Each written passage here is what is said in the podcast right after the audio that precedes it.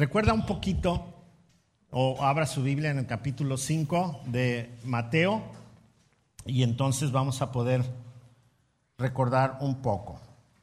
Mateo, capítulo 5.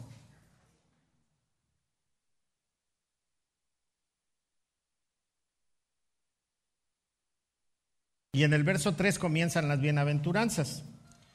Y dice así, bienaventurados los pobres en espíritu, porque de ellos es el reino de los cielos. Bienaventurados los que lloran, porque ellos recibirán consolación. Bienaventurados los mansos, porque ellos recibirán la tierra por heredad. Bienaventurados los que tienen hambre y sed de justicia, porque ellos serán saciados. Hasta ahí es lo que vimos la semana pasada y recordamos un poquito que la primer bienaventuranza habla de aquellos que saben que nada es de nosotros, que todo ha venido de Dios y que Él tiene un propósito al dotarnos de habilidades y de talentos. Él nos ha puesto estas habilidades y estos talentos para que nosotros podamos socializar. Les decía en la mañana, imagínense que todos fuéramos carpinteros. Nadie iba a necesitar de nadie, ¿no? Pero todos tenemos diferentes talentos y diferentes habilidades. Y de esa manera podemos socializar y ayudarnos todos. Y, y ese es parte del propósito de Dios. Una vez que reconocemos que todo ha venido de Él y que nada de lo que tenemos nos pertenece, sino que Él por su gracia nos ha dado la oportunidad de, pues, nuestro trabajo, nuestro negocio, todas las formas en que vivimos, socializamos, ha, sido un plan de Él. Entonces, al reconocer que todo viene de Él, sigue la otra bienaventuranza que dice, bienaventurados los que lloran, porque serán consolados. Si vimos que en el contexto es aquel que tiene un arrepentimiento genuino, que se da cuenta que sus pecados le, le, condenan y al saber que todo viene de Dios, nos cayó el 20, como decimos, de que usamos mal esos talentos y esas habilidades y no le hemos dado gloria a Dios. Entonces viene el arrepentimiento y somos bienaventurados. ¿Por qué? Porque entonces va a venir la consolación del Señor, su gracia y su amor. Verso 5. Bienaventurados los mansos porque ellos recibirán la tierra por heredad. Y había una controversia, ¿cómo que la tierra si vamos a ir al cielo? Bueno, la intención, recordamos que este sermón primario fue para judíos solamente, eran los que estaban escuchando, y, para ellos eh, conocían del cielo, pero habían regido su vida por solo religión y no por práctica. Y entonces aquellas personas mansas son aquellas personas equilibradas, aquellas personas de un temperamento sano y además personas que tienen un carácter conforme al corazón de Dios.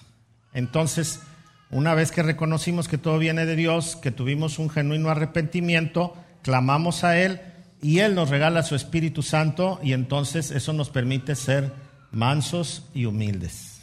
De lo contrario, seguimos siendo soberbios y seguimos con esas altas y bajas de, temperamento que, y de carácter que no nos dejan vivir correctamente. Por eso dice, heredarán la tierra. Todos aquellos que tienen un equilibrio van a disfrutar de su paso por la tierra, sin importar las circunstancias, sin importar los problemas o las angustias que podamos pasar vivimos una vida equilibrada. Y vimos el último, la última parte, el verso 6, bienaventurados los que tienen hambre y sed de justicia, porque ellos serán saciados. Y vimos que es hambre y sed, y esta tiene que ser saciada. Entonces, el hambre y la sed de justicia es que tenemos necesidad de practicarla, de practicar la justicia. No habla de, de, venganza ni nada de eso, porque muchos piensan en eso pero es hambre y sed de hacer la justicia, para ser contados entre los justos, para ser personas que son bendición a su comunidad y a donde quiera que van. Entonces, hablamos de estas bienaventuranzas. Y hoy vamos a comenzar con la número 7. ¿Sí? ¿Estamos listos? Eso es. Dice las 7 y vamos a leer hasta el verso 11. El 12, perdón, es hasta el verso 12. Dice así, bienaventurados los misericordiosos, porque ellos alcanzarán misericordia. Bienaventurados los de limpio corazón, porque ellos verán a Dios. Bienaventurados los pacificadores, porque ellos serán llamados hijos de Dios. Bienaventurados los que padecen persecución por causa de la justicia, porque de ellos es el reino de los cielos. Bienaventurados sois cuando por mi causa os vituperen y os persigan y digan toda clase de mal contra vosotros mintiendo. Gozaos y alegraos porque vuestro galardón es grande en los cielos, porque así persiguieron a los profetas que fueron antes que vosotros. Amén. Y ahí terminan las bienaventuranzas. Nosotros meditamos ya en las primeras cuatro y ahora vamos a hablar del resto de ellas. Y comienza con, con la bienaventuranza de misericordia. Cada vez aprende uno más, entre más estudia, entre más profundiza, aprende uno más. Y yo aprendí una cosa nueva con esta bienaventuranza. La palabra misericordia tiene que ver con la miseria del que miro, la veo con mi corazón. Miseria y cardia es una palabra que viene del latín. Ver la miseria del otro con el corazón. Cuando Jesús habla de, bienaventurados los misericordiosos, porque ellos alcanzarán misericordia, está hablando en un futuro, porque los que están escuchando no tienen salvación todavía. Entonces les está haciendo ver que en el momento que ellos eh, puedan sujetarse a Dios, ellos van a recibir también misericordia. Ellos creían que por cumplir la ley podían tener salvación. Pero Jesús llega y los confronta y les dice todo lo contrario. Les dice que tienen que depender de Dios y no de sus obras para poder tener la salvación. Así que cuando Él habla de misericordia, habla de algo muy especial. Además de ver a la otra persona con el corazón, su miseria con el corazón, usa una palabra que en griego es elemón es, así se escribe, el lemón, que es, es como una palabra que tomaron del, hebreo, querían traducirla del hebreo para darle un sentido en, griego y es la palabra Heshed. Heshed del, del hebreo al griego, el lemón, y que significan fidelidad, lealtad, pacto, entonces, ¿qué tiene que ver con la misericordia? Bueno, esta palabra Hesed aparece cuando Dios promete al pueblo que va a tener salvación. Y la palabra Hesed también aparece cuando promete que va a estar siempre con ellos. Hesed significa que es la fidelidad de Dios sin condiciones. Y por eso cuando se traduce y nosotros tenemos la palabra misericordia, es porque Dios no cambia. Y Él sabe que nosotros somos míseros. Y siempre nos va a ver con su corazón. Nunca nos va a ver desde la medida en que nos debería de mirar. Porque todos tenemos cosas malas o no. Cuando nosotros no llevamos una vida agradable a Dios, llevamos una vida mísera. Y Él siempre nos va a ver con el corazón. Entonces, la palabra pacto, Hesed o fidelidad, es que Dios ha hecho un pacto con nosotros de que no va a cambiar su corazón. No importa si somos merecedores o no. Ahora, esto no es una licencia para, para hacerlo equivocado es más bien una palabra que nos permite vivir confiados en que Dios está allí, fiel. si yo le he entregado mi vida y Él me ha prometido que voy a estar en la eternidad con Él, yo tengo que descansar en esto. Por eso cuando tenemos paz en el corazón, cuando tenemos seguridad de salvación, no importa lo que venga, inclusive la muerte. ¿Por qué? Porque la muerte es mi encuentro con Dios, con toda seguridad. Y entonces no me debe de espantar. Pero esto es lo que significa la palabra misericordia y es lo que Dios promete para nosotros. Pero nosotros, ¿cómo vamos a practicar la misericordia? Y ahí es donde está el asunto, ¿verdad? Practicar la misericordia. Yo creo que todos tenemos eh, a veces problemas con alguien y, tenemos situaciones difíciles, inclusive en la iglesia. Pero la escritura dice en, Gálatas, en el capítulo 6, verso 2, dice, ayúdense a llevar las cargas los unos a los otros y obedezcan a, a Dios, porque de esa manera cumplimos la ley de Cristo. Entonces, cuando nosotros hablamos de misericordia, nuestro primer campo de entrenamiento es con los hermanos, con la gente que nos congregamos. ¿Por qué? Porque todos estamos defectuosos. Todos tenemos pecados. Unos son más maduros que otros y, unos pues parece que todavía no le alumbra la luz de Cristo y, y entonces ahí tenemos conflictos porque pensamos que la gente que viene a la iglesia pues todos son buenas gentes y no, ¿verdad? No todos. Algunos ni porque son nuevos y otros ni porque ya están viejos aquí, pero pero todos tenemos defectos. Entonces, lo primero que nosotros tenemos que aplicar, como dice Gálatas, debemos soportar la carga los unos de los otros, porque así cumplimos la ley de Cristo. Así que nuestro, nuestro entrenamiento debería de ser en nuestras relaciones aquí dentro de la iglesia y entonces podemos ver hacia afuera. Híjole,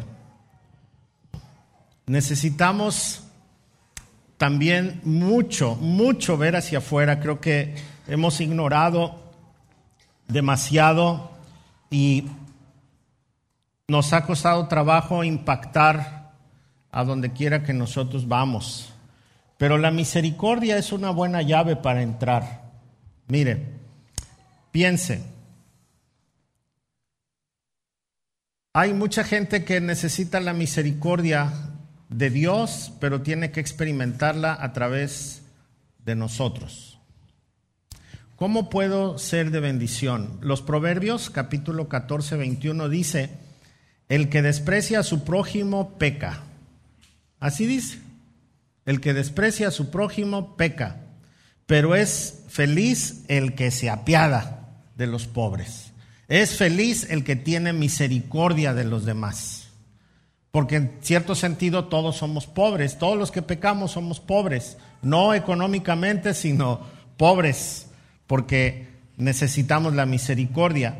Entonces yo tengo que ver y estar atento de aquel que necesita una palabra de aliento, que necesita ánimo, que necesita mi ayuda, a veces también económica. No podemos olvidarnos de, este, de esta parte, de este sector, porque es parte de nuestro trabajo como hijos de Dios. La, misericordia puesta en el necesitado es, nos hace parecernos a Cristo. Jesús siempre estuvo viendo por las personas y él tenía un plan, que todos ellos el día de mañana pudieran ser usados para llevar la misericordia de Jesús. Pero también la misericordia tiene que ver con el perdonar a mi prójimo. ¿Hay alguien que usted no ha podido perdonar? Tiene que ver la miseria de esa persona con su cardia. Porque todos fallamos o no. Absolutamente todos fallamos, todos tenemos errores y todos hemos lastimado a alguien. También nos han lastimado a nosotros, pero todos hemos lastimado a alguien y entonces necesitamos la misericordia de aquellos que nosotros lastimamos y nosotros necesitamos poner en práctica la misericordia. Tal vez usted ponga en una balanza y diga, no, no, no, no, pero fulanito no. Sutanito tampoco. No, no hay más malo y más bueno. Todos somos malos, dice la Escritura. Por lo tanto, todos necesitamos el perdón. De hecho, el Padre nuestro termina así. Nosotros nada más leemos hasta eh, donde dice amén, pero después sigue, porque si yo no perdono de todo corazón a mi hermano, yo no seré perdonado por el Padre. Entonces, cuando yo logro dar ese paso y puedo perdonar, entonces estoy poniendo en práctica la misericordia. Es difícil a veces, ¿no? Especialmente con nuestros agresores. Anoche estuvimos los varones, comenzamos como varones una serie que se llama En lo profundo y vimos cuatro, cuatro fuentes de dolor. Nosotros los varones también sufrimos, aunque ustedes no lo crean, ¿eh? Y también lloramos y nos duele. Y entonces vimos cuatro fuentes de dolor. Y entre esas cuatro fuentes de dolor que muchas veces no, no, no compartimos, vimos que todos hemos sido lastimados de alguna manera y tenemos experiencias traumáticas por agresiones, por abusos, por ciertas cosas que, que, nos impiden eh, tener una vida plena. Muchos de nosotros hemos sido rechazados también. Y entonces en el rechazo tenemos conductas que no quisiéramos tener, pero como traemos ese espectro del rechazo, pues no nos dejamos de nadie. Hay otra parte que habla de las carencias. Cuando una persona tuvo carencia económica, eh, de amor, de fraternidad, de los padres, entonces se va a reflejar en nuestra forma de vivir y no se diga el pecado. Es otro, otro problema que tenemos. Y entonces, cuando estamos hablando nosotros de perdonar, tenemos que recordar que nosotros también fuimos personas dañadas y también fuimos agresores. También hemos dañado. Así que cuando hablamos de, de perdonar al prójimo, tenemos que entender en plenitud la misericordia para poderlo hacer. Yo he compartido esto, les decía en la mañana, no sé si en la escuela para padres o lo he compartido aquí con ustedes, pero mi papá fue un hombre muy violento, era su escudo, era una manera de socializar, ver que él era fuerte y que no se dejaba de nadie. Dos, tres veces le dieron su calentadita porque por machote, ¿no? Pero, pero en realidad era, era, era un hombre muy violento. Entonces, un día, él, manejaba un tráiler y recién que yo me había salido de mi casa, eh, fui en un viaje con él y no sé por qué de repente me, me llegó al pensamiento desquitarme. Y cuando yo cumplí 13 años, medía 1,75. Ahora mido 1,74. ¿Por qué? Porque ya empieza uno para abajo, al revés, ¿no? Entonces, ya no crecí más, así me quedé de ese tamaño. Yo pensé que iba a crecer más. Y no, regularmente cuando creces a los 13 años, tanto, pues vas a crecer otro cacho, hasta los 22 terminas de crecer. Pues yo no, a ti sí te dieron buena comida, ¿no? A los 13 medías unos 75, a los 14 unos 80 y así te seguiste, ¿quién te paró? No, pero, pero entonces yo, yo tenía chance de entrar a todas partes porque pues estaba yo alto y guapo y toda la cosa, ¿no? Entonces entraba yo a todas partes y y ese día mi papá iba manejando y, yo estaba sentado en, el asiento del copiloto y en, y en la bolsa que traen ahí algunos camiones, mi papá traía un bat de madera y traía un desarmador de esos grandototes. El bat era para tocar las llantas y el desarmador era para mover algunas tuercas a veces, ¿no? Y que agarro el bat así con mucho coraje y le dije, ¿por qué le pegabas a mi mamá y por qué nos pegaste a nosotros? con coraje, con molestia. Yo dije, se va a arrancar aquí, ¿no? Pues conociendo a mi papá como era violento y todo. Y entonces se orilló, detuvo el camión y se agachó en el volante. Y dijo, por tonto. Pero lo dijo con una grosería. Y luego dijo, tu abuelo murió cuando yo era un niño y yo no sabía qué hacer. Y los amigos me dieron siempre un consejo. A la mujer hay que darle duro, no hay que darle dinero y hay que tenerla llena de hijos. Imagínese el pensamiento.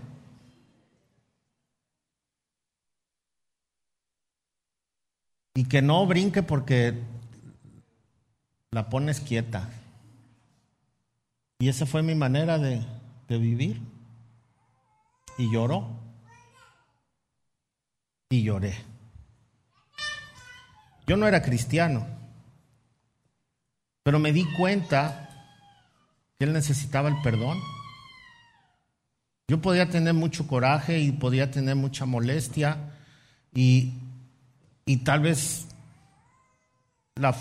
el no perdonarlo me justificaba por todo el descuido. Me abandonó cuando yo tenía siete años y no se hizo responsable de dinero ni nada. Yo tuve que salir a trabajar a los siete años, mis hermanos también, mis hermanas. Si no había trabajo, no había comida y no había estudio. Entonces, híjoles, yo decía que estaba bien no perdonarlos. Pero ese día Dios trabajó con los dos, aún sin conocerlo. A Dios nos llevó al perdón. Y de ahí comenzamos una nueva relación. El, el violento parecía niño. Por eso nosotros debemos perdonar porque no sabemos ¿Qué hay detrás de esta historia? Seguramente hay un dolor que nosotros no podemos comprender y que si es cierto han sido victimarios a nuestra vida, ellos también fueron víctimas algún día. Otra manera de, de, mostrar la misericordia es tener paciencia con aquellos que son lentos en madurar, aquellos que son lentos en aprender necesitamos mucha paciencia para las personas inmaduras, porque de alguna manera nosotros también somos inmaduros. Hay gente más madura que nosotros y las generaciones nos hablan de esto y necesitamos tener paciencia con el inmaduro, necesitamos ser un instrumento de consolación para los que están afligidos para aquellos que están cerca de nosotros y están dolidos, nosotros debemos de ser siempre un apoyo en todo momento, porque de esa manera ellos van a conocer a Dios a través del consuelo que nosotros les podamos dar. No importa que no sean creyentes, ahí debemos estar y debemos practicar una bondad auténtica. ¿Qué quiere decir una bondad auténtica? Cuando yo soy bondadoso no estoy esperando nada a cambio, absolutamente nada. Cuando yo estoy siendo bondadoso es porque ha salido del corazón de Dios hacia mí y no porque yo soy muy buena persona. Porque dice la escritura que Él ha preparado todas las cosas para que nosotros anduviésemos en ellas, las buenas obras. Así que cuando somos movidos a la bondad, tenemos que recordar que Él fue el que nos salvó. Dice la Escritura, recordando Efesios 2.8, por gracia somos salvados y esto no es de nosotros, sino que es por la fe y no es por obras para que nadie se gloríe, sino al contrario, nosotros somos hechura de Dios, creados en Cristo Jesús para buenas obras. Nosotros hemos sido creados en Cristo Jesús para buenas obras y esas buenas obras Él las preparó de antemano para que nosotros anduviésemos en ellas. O sea que ni siquiera las buenas obras que nosotros podemos hacer salieron de nuestro corazón, sino que fue Dios el que nos empujó a hacerlas. Dice Henry Blackaby en su libro de mi experiencia con Dios, dice que Dios todo el tiempo se está moviendo, todo el tiempo está tratando con las personas. Y de repente nos escoge a nosotros para unirnos a su bondad. Y entonces nosotros somos instrumento de Dios. Aún, decía un profesor mío, Dios da buenos palos con varas chuecas. Aun cuando alguien no le conoce a Dios, a veces Él usa personas que no le conocen para bendecir a otras. Pero es Dios el que trabaja siempre a nuestro alrededor y siempre está tratando con nosotros y siempre está tratando con otras personas. Y tenemos el privilegio de practicar la misericordia cuando Dios nos escoge a nosotros para aquella buena obra. Así que cuando nosotros podemos practicar la misericordia con otros, somos bienaventurados. Somos bien, ¿qué? Bien macarios. ¿Se acuerdan? ¿Sí? La palabra bienaventurado es de una palabra griega que se dice macario. Dígale macario ahí a su compañero. Macaria, bonito nombre para una nieta, para un nieto. Macarius. Jesús dijo algo bien interesante en, el capítulo 25 de Mateo, verso 34, dijo, entonces el rey dirá a los de su derecha, venid benditos de mi Padre, heredar el reino preparado para vosotros desde la fundación del mundo, porque tuve hambre y me diste de comer, tuve sed y me diste de beber, fui forastero y me recibiste, estaba desnudo y me vestiste, enfermo y me visitaste, en la cárcel y veniste a mí. Dice, vengan benditos de mi Padre. Y esto no es porque nació de mí hacerlo, sino porque caminé en lo que Dios preparó. Entonces, una de las seguridad que nosotros podemos tener de que Dios está en nuestro corazón es que tenemos necesidad de bendecir a estas personas. Tenemos la necesidad de mostrar misericordia. Por cierto, ayer me tocó a mí ir al reclusorio y pasé un muy buen tiempo con los muchachos. Muy bueno. Hay, hay unos tres, cuatro que están bien comprometidos. Y, y, disfruta uno cuando compartes y ves que todos lo están recibiendo y que le llaman la atención a los que se portan mal y todo. Dices, bueno, todos estos años que se ha ministrado allá en el reclusorio no ha sido en balde, porque está dando fruto. De hecho, hay un hermano que, se congrega aquí con nosotros que prácticamente era el pastor allá adentro y, ya tuvo su libertad y ahora va a los centros de rehabilitación a compartir porque él sabe que ahí está mucho del problema. Entonces, cuando nosotros nos dejamos llevar por Dios, entonces nosotros vamos a ser llenos de misericordia. De hecho, nosotros ya la alcanzamos porque lo que deberíamos de recibir no lo recibimos. Al contrario, recibimos el amor y la gracia de Dios. Amén. Misericordia, misericordia. Así dice el, Antiguo Testamento, misericordia quiero, no sacrificios.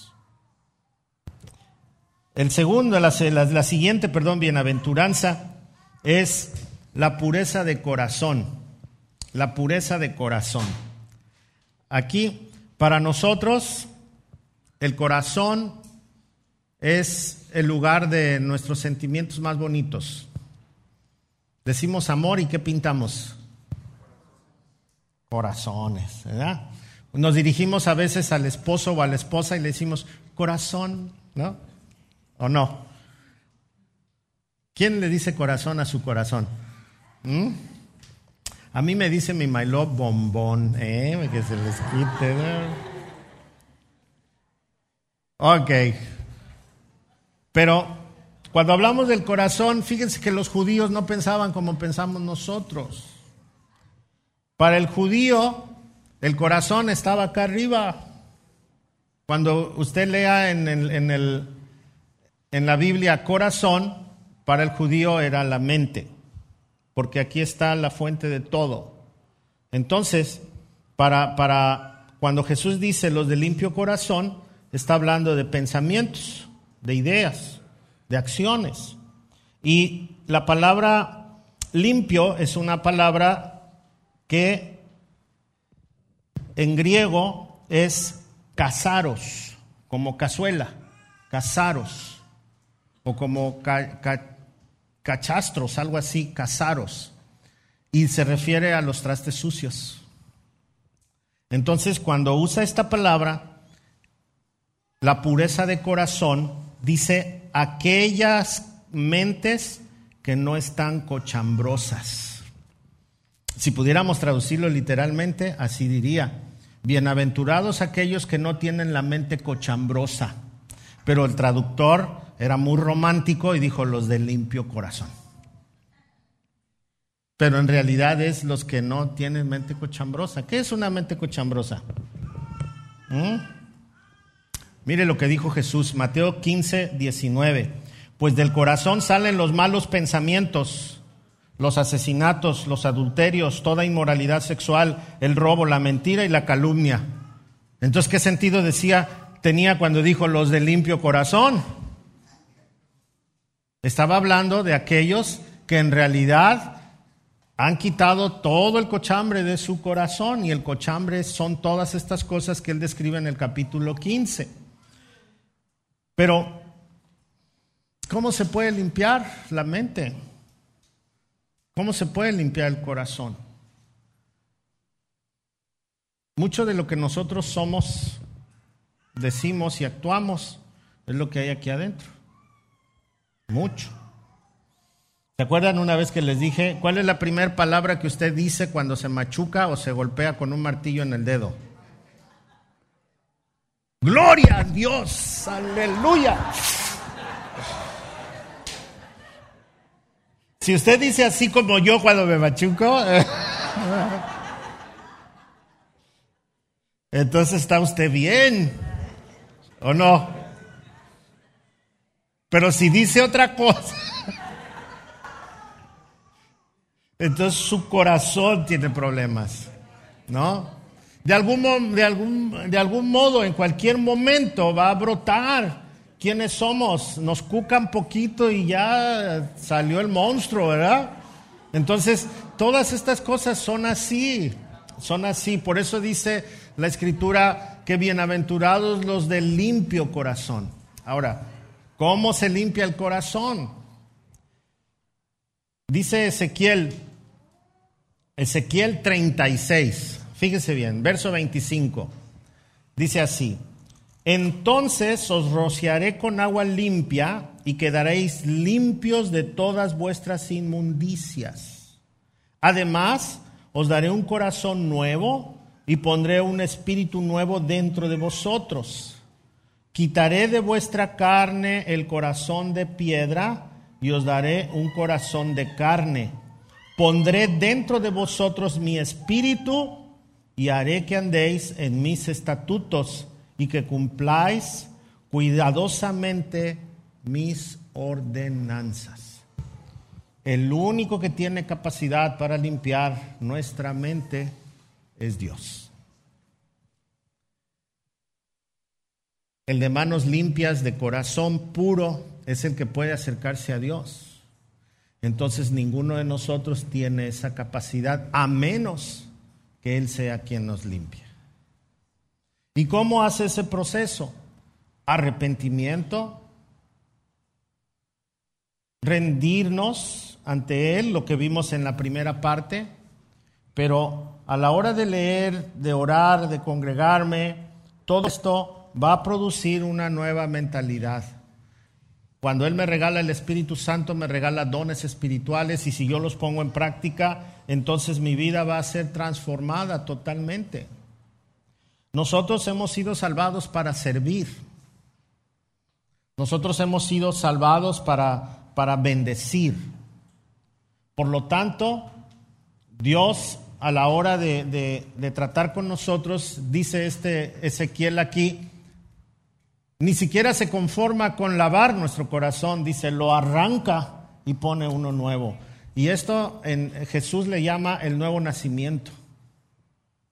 Le dijo a Nicodemo, tienes que nacer de nuevo, compadre. Y el otro le dijo, ¿cómo? Pues si ya estoy grande, tú que conoces la ley, ¿no sabes qué es nacer de nuevo? Pues léete Ezequiel. No, no le dijo así, ¿verdad? Pero le dijo, tienes que nacer de nuevo, porque el que no nace de nuevo no puede ver el reino de Dios. No vamos a poder nosotros tener una transformación genuina si no viene de Dios. Si tú no eres un, un verdadero hijo de Dios, tu mente no va a ser transformada. Puedes ser religioso, como los fariseos que escucharon este sermón. Puedes ser muy cuidadoso con tus ideas religiosas y ser muy exigente con los demás. Regularmente el que le exige a los otros es más religioso que cristiano, porque se está fijando en los demás. Pero el que lleva una vida limpia siempre va a mostrar bondad a quien le rodea. Amén. Y dice, dice este pasaje que los que tienen limpio el corazón van a ver a Dios. Y claro que es una promesa, es un pasaje profético, ¿no? Vamos a ver a Dios. ¿Quién va a ver a Dios? Yo creo que voy a ver a Dios, porque es una promesa. Ahí, primera de Juan capítulo 3 dice, amados, ahora somos hijos de Dios y aún no se ha manifestado lo que habremos de ser, pero sabemos que cuando Él se manifieste, seremos semejantes a Él, porque le veremos como Él es, y todo el que tiene esta esperanza puesta en Él, se purifica Así como Él es puro, nosotros también lo seremos. Entonces, como yo estoy confiado en que un día voy a ver a Dios, entonces tengo que creer esa promesa y depender más de Él para que la purificación sea clara en mi vida. Cada día mejor, porque nunca vamos a dejar de ser pecadores, pero hay que alejarnos mucho más de aquella vida y acercarnos más a lo que Dios quiere. A esto se le llama santificación pero estamos en el proceso. Amén. ¿Sí? ¿Estamos bien? ¿O ya nos vamos a comer? Llegaron tarde, ¿eh? Yo sé que había maratón, yo sé que no hay camiones, yo sé que es domingo, cambió el día, la hora. Ay. Entonces yo soy el único que se levantó temprano. No, vamos a seguir. ¿Estamos bien? ¿Cuál es la siguiente? ¿Qué dice? Bienaventurados los pacificadores. Oh, después de la pureza espiritual, después de una vida clara, limpia, sin cochambre, nos pide que seamos pacificadores. Dice Santiago, la sabiduría de lo alto es primeramente pura, primeramente pura y después pacífica. Entonces, Jesús estaba usando esta línea. Primero debemos estar limpios para poder ser pacíficos. ¿Ok? Entonces, los pacíficos, de una forma rápida, son los que procuran la paz. Están dispuestos siempre a ceder, a perdonar, a soportar, a no estallar, a reconciliar, a alinear las diferencias, a,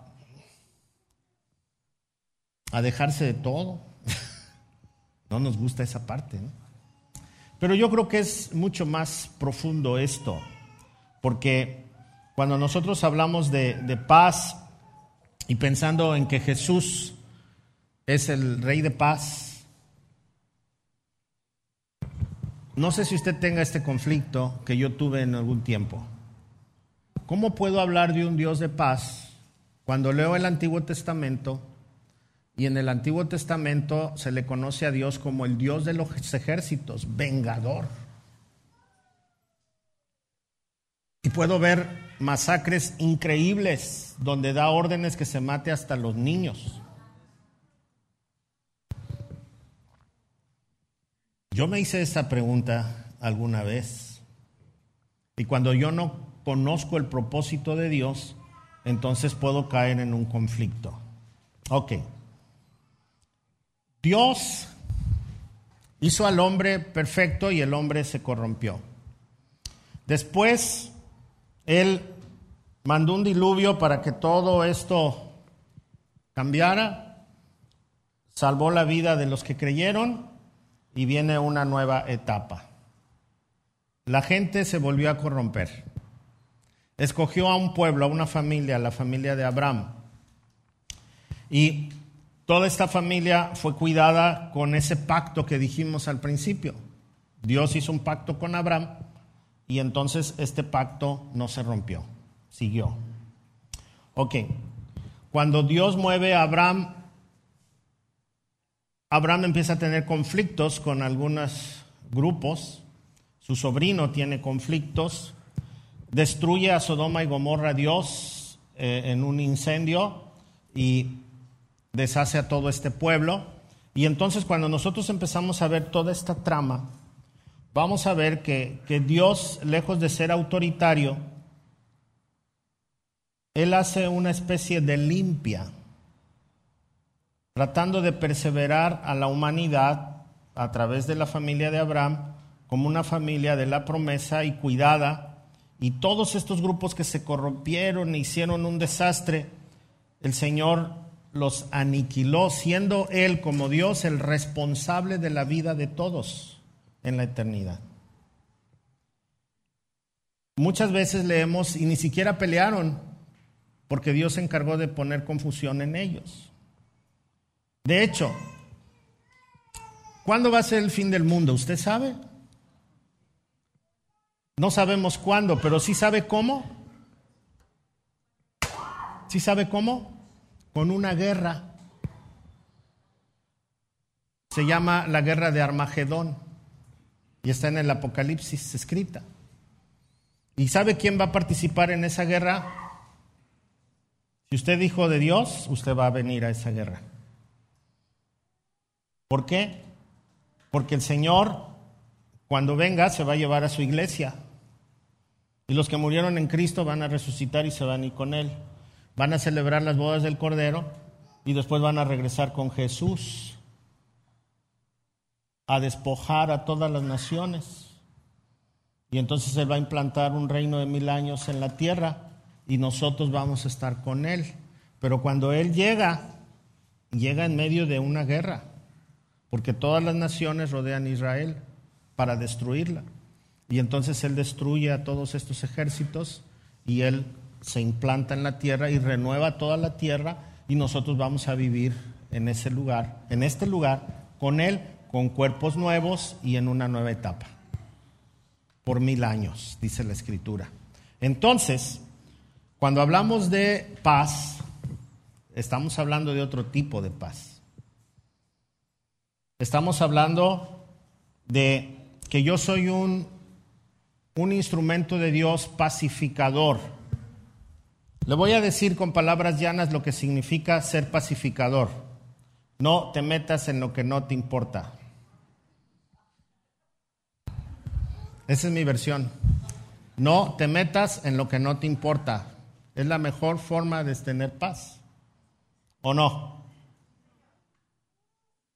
Las personas pendencieras les es muy difícil disfrutar de la paz porque todo el tiempo están peleando. Las personas necias les es muy difícil eh, vivir la paz porque pelean por, por sus ideas equivocadas.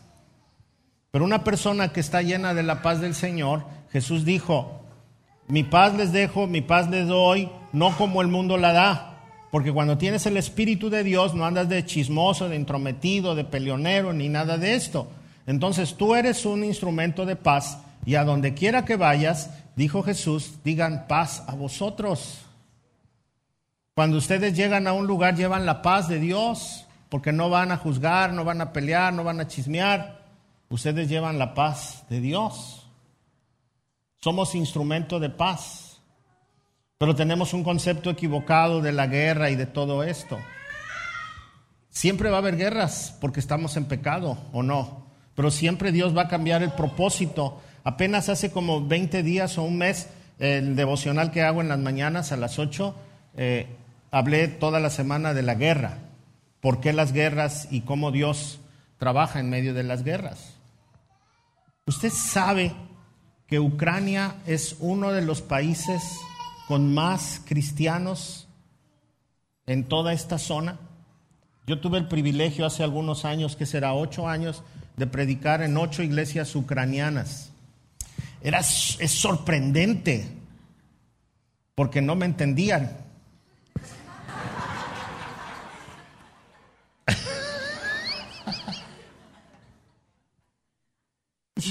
Bueno, usé un traductor. Entonces ya me entendieron. es para despertarlos. es sorprendente porque no tienen escuela dominical. Todos los niños están en el culto. Eh, de hecho, cuando yo regresé de Ucrania, de Ucrania, de las iglesias ucranianas, quité la escuela dominical. Yo dije, va a ser igualito. No, que los niños no. Los regresamos a la escuela dominical. Pero allá todos sentaditos, quietecitos, bien a gusto, bien bonitos, cantaban y todo. Y pues los templos con tres mil, cuatro mil personas ahí imponen, ¿no? Y, bien bonito. Entonces en una junta de pastores estuvimos platicando, compartiendo la experiencia de México y de Ucrania y todo esto. Eh, y les hice una pregunta, ¿y qué tasa de divorcios tienen? Y se me quedaron viendo como diciendo, ¿este que de qué está hablando? Y un pastor me contestó, entre nosotros no hay divorcio, hermano. Pero aquí en la congregación, alguno que se haya divorciado, no, aquí no hay divorcios, hermano. Son de otro mundo. Ahora, imagínese, Putin invadió Ucrania.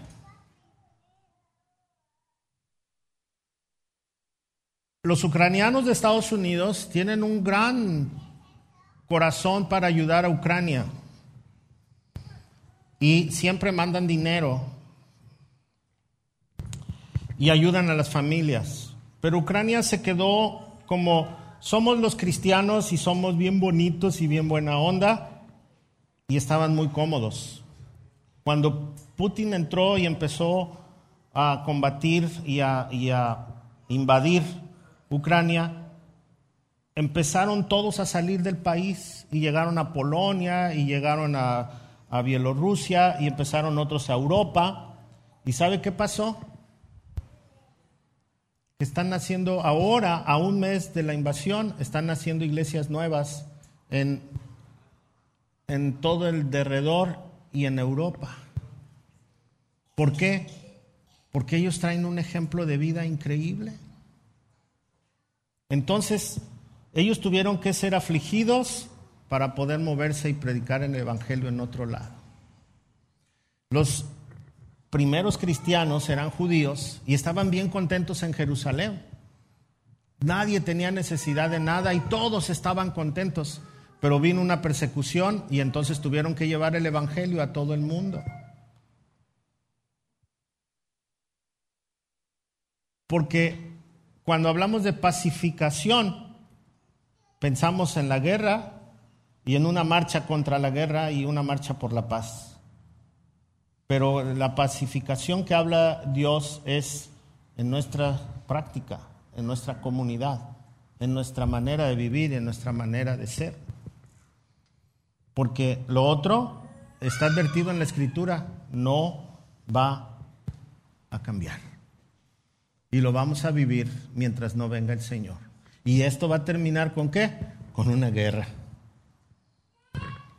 Así que los pasajes que podríamos nosotros leer es, por ejemplo, Filipenses 2, 3 al, al 5, nada hagáis por egoísmo, por vanagloria, sino que con actitud humilde cada uno de vosotros considere al otro como más importante que a sí mismo no buscando cada uno sus propios intereses, sino más bien los intereses de los demás. Haya pues en vosotros esta actitud que también hubo en Cristo.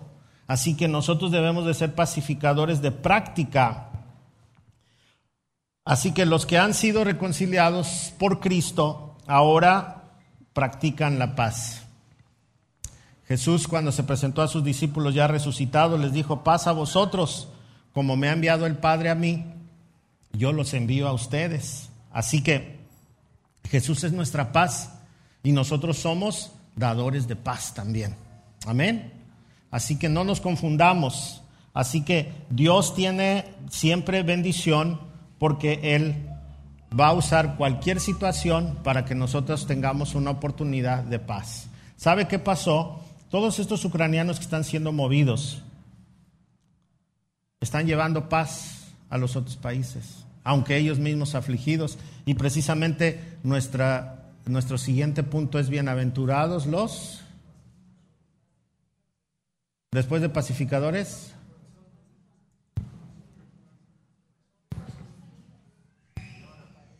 Lea su Biblia. ¿Los qué? Los perseguidos. Bienaventurados los perseguidos cuando por su fe los maltraten. Y los dos bienaventuranzas seguidas son, están conectadas como una sola. ¿Por qué? Porque dice Jesús que a estos que son perseguidos, a ellos les pertenece el reino. Estas personas van a recibir su recompensa en los cielos, porque va a haber un juicio para los cristianos, no de condenación, pero sí de galardón. Estos son comparados con los profetas del Antiguo Testamento, aunque no tienen ningún mérito, pero a la hora que tú eres perseguido por tu fe, entonces Dios está tratando contigo y con las personas alrededor. Esto no es nada más de, los tiempos antiguos o de algunos países. En México vivimos persecución de diferentes formas. Aquí en, Nayarit, en la frontera con Jalisco, en la montaña, mataron un pastor y tuvo que venir derechos humanos porque corrieron a la comunidad de huicholes cristianos. No los querían ahí. Y hasta la fecha está el conflicto. En la Sierra de Hidalgo también hay un conflicto muy grande con las iglesias cristianas no los quieren. En los altos de Jalisco se calmó, pero hace poco todavía eh, nosotros fuimos a, los altos de Jalisco y el padre luego, luego tocó las, las campanas y ya nadie nos abrió la puerta. Me tocó ir a Puebla y nos amenazaron que nos iban a echar agua caliente. Y la gente empezó a hervir sus ollas de agua caliente, de agua pues. Igual el padre convocó a todos. Lo que nos salvó en Puebla es que había unos estudiantes del seminario de, católico y ellos hablaron con la gente y les dijeron, no, también son nuestros hermanos, ya más modernos los muchachos.